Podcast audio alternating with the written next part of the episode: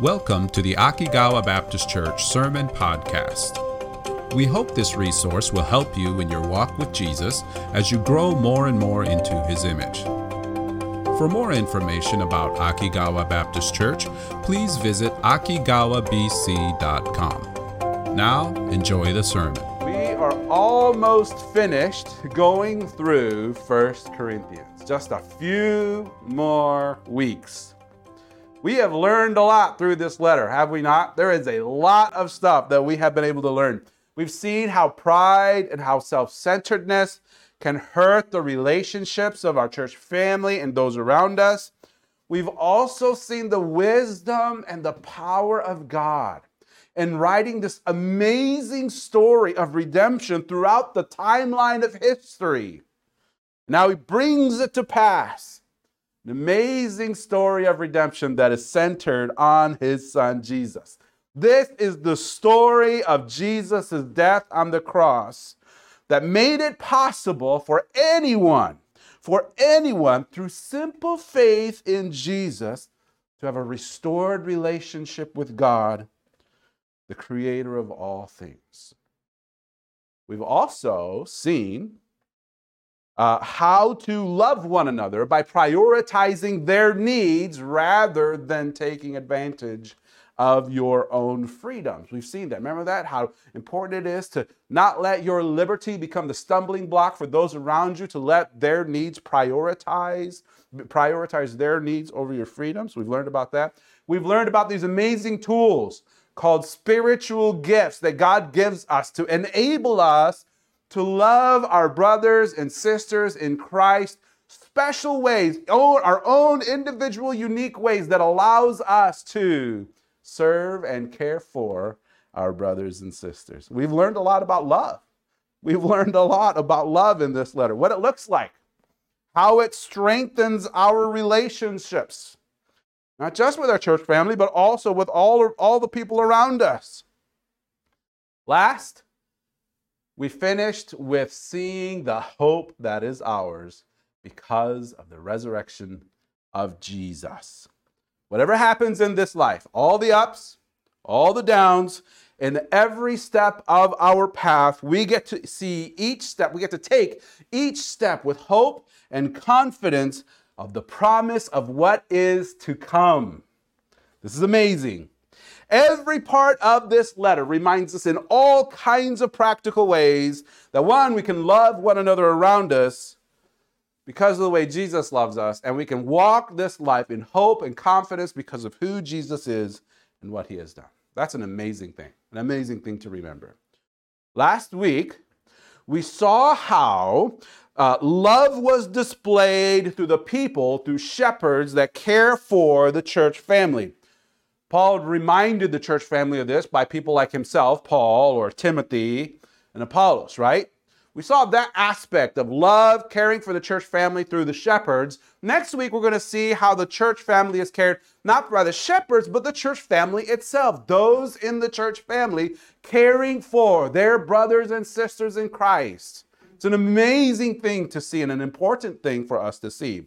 In between these two displays of love, are two short verses that remind us of four different ways that we can see to remember what Jesus did for us. Things that remind us of how we can live in response to what Jesus has done for us. And today we're going to look at those four things. 1 Corinthians chapter 16 verses 3 and 4. I'm sorry, did it say 3 and 4? 13 and 14, verses 13 and 14. I wonder what 3 and 4 says. It's going to be interesting. Verse 13 says this Watch ye, stand fast in the faith. Quit you like men, be strong. Let all your things be done with charity. Stand fast. What was it say? What did it say? Verse 13, go back up there. Watch ye, stand fast in the faith, quit you like men, be strong, and then let all your things be done with charity. The first thing Paul says is, Watch ye. watch ye. Be alert. Be aware. Be on the watch. These are very similar, these are words that are used oftentimes in battle or in, in conflict. And Paul tells his church family, the Corinthian church family, be aware, be watchers, be, be aware, be alert of, of what's going on around you. Have you ever seen somebody who's on their phone um, and, and just walking, watching their phone? Of course, it's, it's like, you know, sometimes you see people driving and not paying attention, but oftentimes you see people walking and not paying attention where they're like on their phones and they're not seeing where they're going and they bump into a pole or, or they fall into a fountain. Uh, I've seen a couple of YouTube videos where people are doing that. They're literally watching their phone and they literally run up against the wall or, or, or they, they hit a car as it's getting ready to uh, uh, uh, uh go by, you know, or on the sidewalk. You know, it's all kinds of crazy things. They're just not aware. They're just not, they're so focused on their phone. They have no idea of what's going on around them. Paul is not talking about staying off your phones here, he, uh, clearly, because they didn't have phones back then. But what he's talking about is something sim- in a similar context, and that's this. Paul is saying to be aware, be alert. In the Japanese, it uses the word stay awake. And it's interesting. There's all kinds of things around us that can harm us, that can pull us, uh, that can make us fall into areas of life that can cause pain and conflict in our lives, harmful to our walk with Jesus. And Paul says, be aware of them. Stay alert. Be aware of these things, things that pull on our heart's desire to selfishly do things, to want things, to be things that are harmful for us or for those around us. Lust of the flesh, lust of the eyes, the pride of life, lust of the flesh, to do things, lust of the eyes, to want things, the pride of life, to be things that we ought not be, selfish things.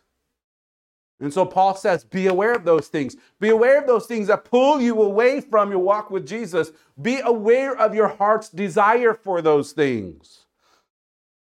Bible talks also about how Satan is constantly fighting to keep people like us from focusing on Jesus. Paul uh, Satan does everything he can to distract us from the one thing that frees us, which is Jesus. He tries to do everything he can to distract us from the truth, from the very thing that will help us to see ourselves and to see Jesus clearly and in the right way. So Paul says, hey, stay alert. Be aware of these things. Recognize when these things are happening to you. What's interesting is Paul says in 1 Corinthians 16, verse 13, he says, Be alert. He says, What does he say? Watch ye. But he doesn't tell us what to watch for. He just says, Be in a state a state of awareness. Be in a state of awareness that you are understanding what is going on around you. Pay attention. Notice when your heart is being pulled into temptation. Be aware of when Satan tries to distract you and pull you away from Jesus. The question is, how do we do that? How are we aware in ways of doing that? Well, look at what Paul says next. He says, Stand fast in the faith. Stand fast in the faith. What does that mean? What does standing fast in the faith mean? Well, think about this. In order for us not to be distracted by what goes on around us, we need to know what to focus on. It isn't just to not be distracted, it's also important to know what we should focus on. We have to understand the faith that we are standing fast in. What is the faith that we are standing fast in? Remember what Paul said in the previous chapter, 1 Corinthians 15? He said in verse 1, he says this Let all, uh, what, what, moreover, brethren, I declare unto you the gospel which I preached unto you, which also ye have received, and wherein ye stand. What is the faith that we are standing on? What are we supposed to be focusing in on? What is this gospel? Verse 3 and 4 tells us For I delivered unto you, first of all, that which I also received, how that Christ died for our sins according to the scriptures. Verse 4 And that he was buried and that he rose again the third day according to the scriptures. This is what we stand on. This is what it means to stand in our faith, to recognize the amazing story that is ours to tell. The story that is ours to tell that Jesus, Jesus, we, we were, we were ones who had chosen to ignore the goodness of God. We were the ones who decided, who chose to ignore. A better way might be to say it was unaware and uncaring of God and our relationship with Him. We were unaware and uncaring of God. We chose to ignore the very one who created us and gave us life and instead focus on what we want to do, what we want to have, who we want to be. And in so doing, we became prisoners of our own lust, prisoners with no way out. But God, because of his love for us, chose to come to where we are to rescue and redeem us but it came at a great cost. It came at a great cost because God had, uh, because Jesus, his son, chose to leave heaven, chose to come to earth, live a perfect life that we could not live, and then die on the cross to pay for our self centered way of living. This is what Jesus has done for us. Jesus' death on the cross made it possible for our relationship with God to be restored. For anyone who chooses to put his trust in what Jesus did on the cross, to that person, Jesus gives the privilege of having every wrong forgiven, the privilege of becoming God's child. And to prove that he really could do that, Jesus told those around him before he died on the cross listen, guys, I'm going to die on the cross. I'm going to be killed. But don't worry, I will rise again on the third day. I will rise again three days later, and the most impossible thing, the one thing that nobody would ever think could happen, happened. Jesus really did rise again on the third day. That same Jesus said, Everyone who puts their trust in what I did for them on the cross will also one day rise again. This is Jesus' promise to us. And through the resurrection, we understand that what Jesus says, he will accomplish. What Jesus says, he will accomplish. And this is our hope. This is our faith. This is the gospel, the good news, the story of God's love for us. And that is why we call it the story of our faith.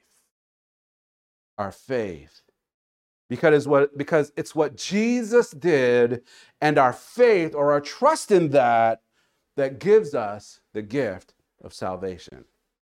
And that's what we stand firm in. When we say we stand firm in our faith, Paul reminds us this is what you stand firm in. This is what you walk day in and day out, recognizing and understanding Paul says, don't forget it. Don't let other things distract you from the truth, from the amazing hope that you have because of this one thing. Live in it. Stand strong in that faith. Knowing that, understanding what our faith is, and standing in that faith, recognizing it and living day in, day out in confidence of the hope that you had because of what Jesus has done for you allows you to accomplish, to do what he says next. Which is what? What does he say next? He says, Watch ye, be aware of the different things that are coming around you. Be aware, be alert. He says, Stand strong, stand in the faith. Verse 3 says this 1 Corinthians 16 3, uh, 13. Watch ye, stand fast in the faith, quit you like men, be strong. What does it mean to, be, to quit you like men? I'm going to quit, man. I'm going to do it like a man. No, that, mean, that doesn't, clearly, that doesn't what it means. It means to be courageous, to be strong, to be confident, to be courageous, to be strong. There's a passage I think really helps us to understand what being courageous and being strong really means, we find it in 2 Timothy chapter 1, verses 7 and verses 7 through 10. 2 Timothy chapter 1, verse 7 says this: For God hath not given us the spirit of fear, but of power and of love and of a sound mind. When God saved you, one of the things He did was to give you His Spirit to help you follow Jesus. How does the Holy Spirit help you? He gives you strength. He gives you a desire to love others. He gives you the self control you need to walk boldly and confidently and bravely on the path that you have in front of you.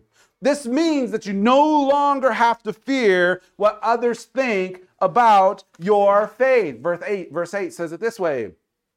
Be not therefore ashamed of the testimony of our Lord, nor of me his prisoner, but be thou partakers of the afflictions of the gospel according to the power of God. There's no reason to be ashamed of the gospel. There's no reason to be fearful of what others think about your faith even though it may mean that you have to endure suffering, that you have to endure difficulty while you're on that path, it's still worth it. It's still worth it because of how amazing the gospel is, because of how wonderful it is that the gospel is not just real, but that you get to be part of it, that it's your story too. That's an amazing thing that you get to have a part in it. That story that transcends time, you have a part in that story. Because of that, there's no need to fear. There's no need to be concerned about what others think about this faith. Look at verse 9 and 10. The power of according to the power of God who hath saved us and called us with an holy calling, not according to our works, but according to his own purpose and grace which was given us in Christ Jesus before the world began, but is now made manifest, revealed by the appearing of our Savior, Jesus Christ, who has done what? Who hath abolished death and hath brought life and immortality to light through the gospel. This is why we can stand strong, courageous, and bold as those who follow Jesus. This is what God has done. Isn't it amazing? This was the plan all along, from before the world began, that God was going to display his glory. What does it mean that God displays his glory? He reveals who he is by what he does. He reveals who he is by what he does. And one of the things he does to reveal his amazing glory is through this act of redemption revealed through Jesus. When Jesus rose from the dead, he destroyed the power of death. He destroyed the power of death. Death no longer becomes a prison to be feared. He no longer becomes a prison to be feared. Rather, it becomes a door into new life.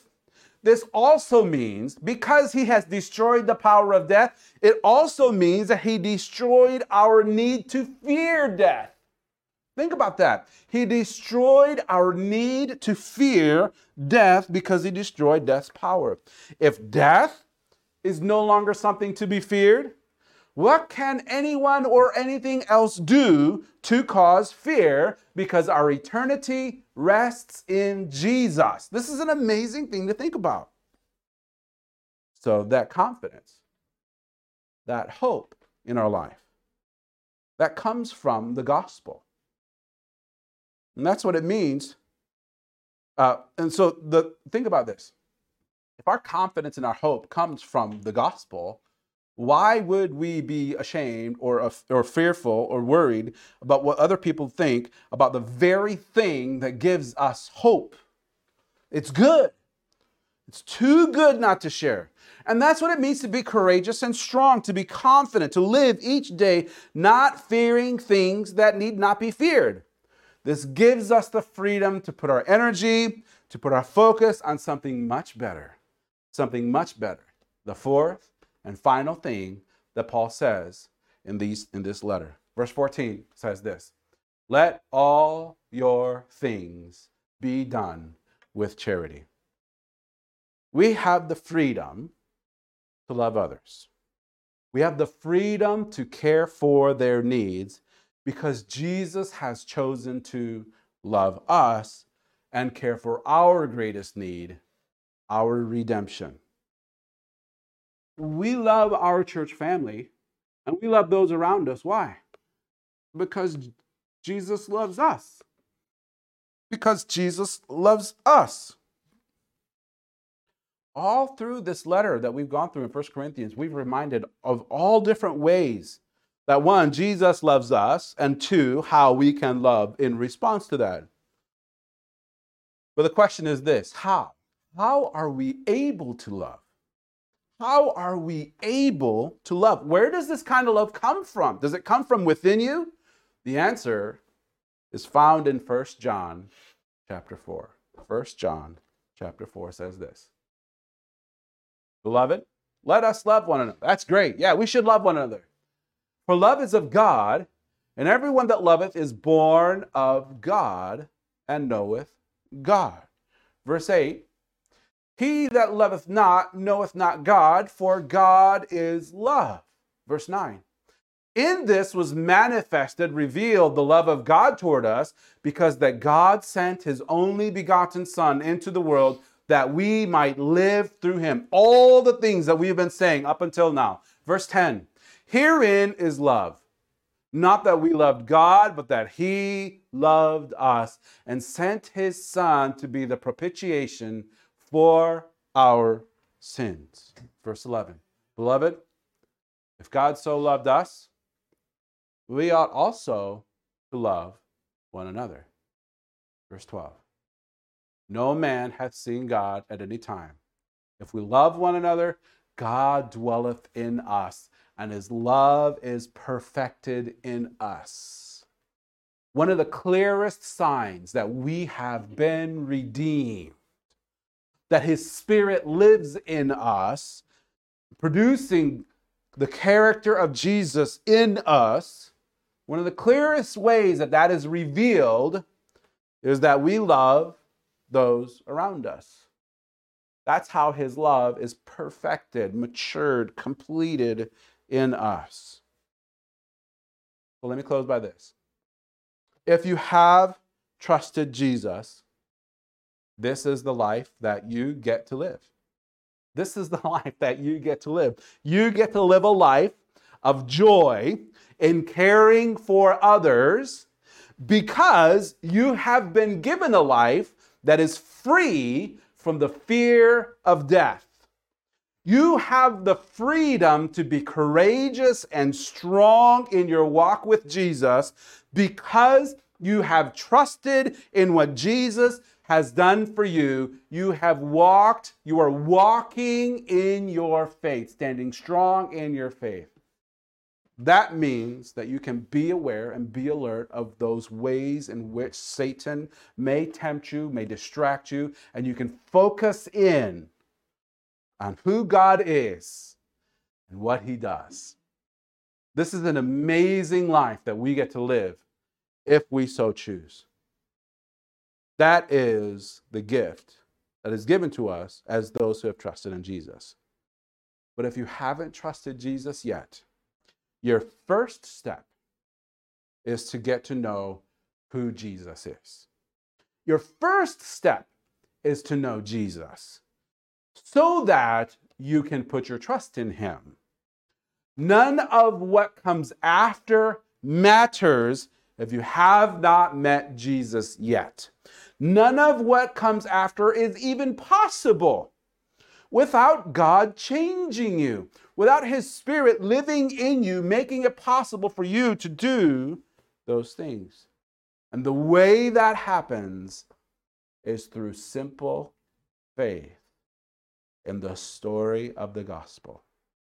When you trust Jesus to save you, to forgive your sins, to give you new life, Jesus promises to do that and to give you life after death. That's the starting point.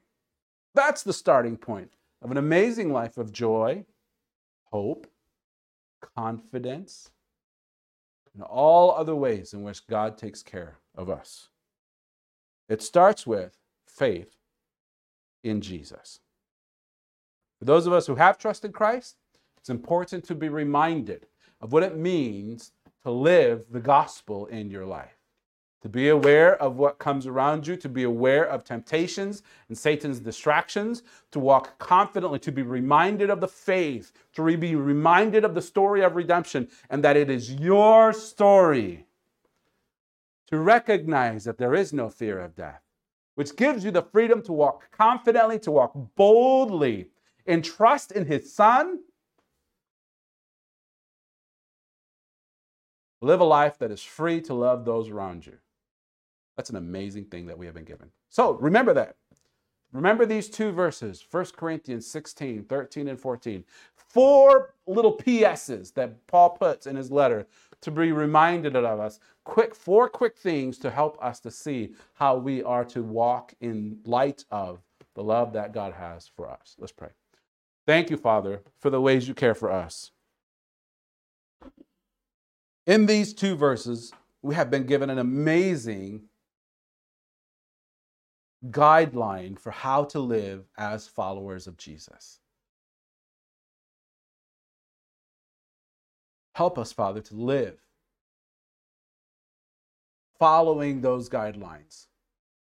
And in doing so, I pray that you would, one, help us to be more confident, to be more bold, to be more courageous. Help us to be more aware of our desire to sin and of the, of the distractions that Satan puts in our lives, and to turn from that and to turn to Jesus, the one who has redeemed us from that.